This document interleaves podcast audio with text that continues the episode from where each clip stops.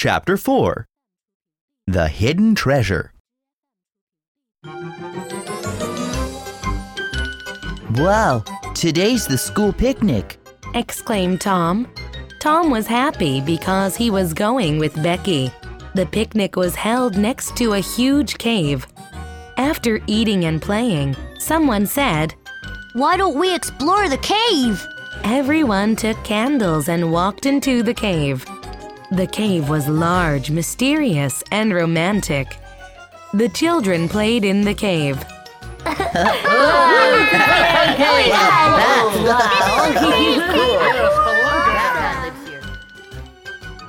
They hid in the darkness, trying to scare one another.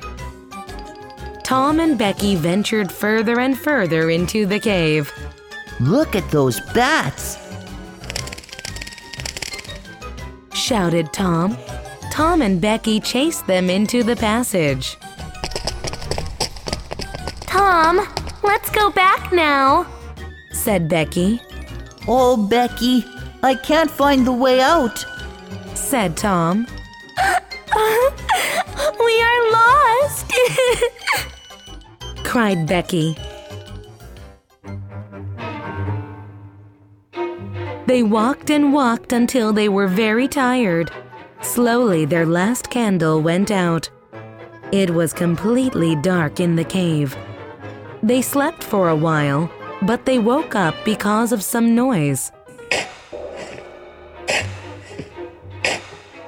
Tom crawled down a passage and then he gasped. It was Injun Joe. Fortunately, Injun Joe didn't see Tom and just went away.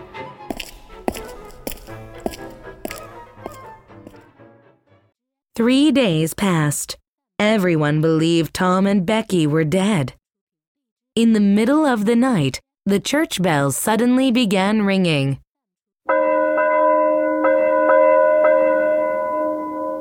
People shouted, They're found! They're found!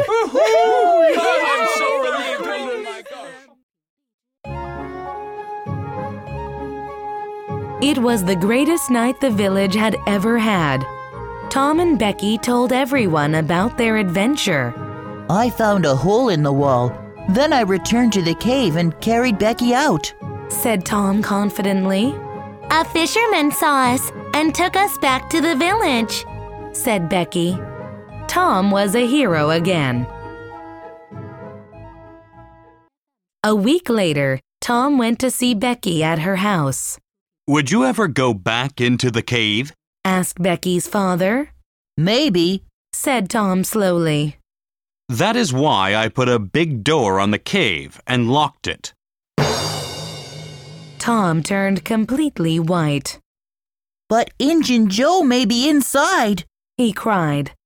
The police ran to the cave and opened the door.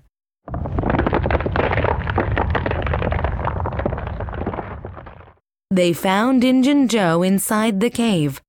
He had starved to death. Tom and Huck felt sad, but now they were safe.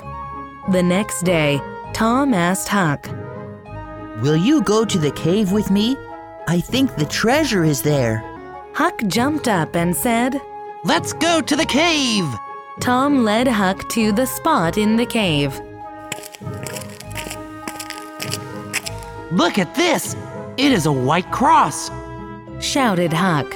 They dug and dug and finally found two bags of gold and silver coins. We are rich! wow! exclaimed Tom and Huck.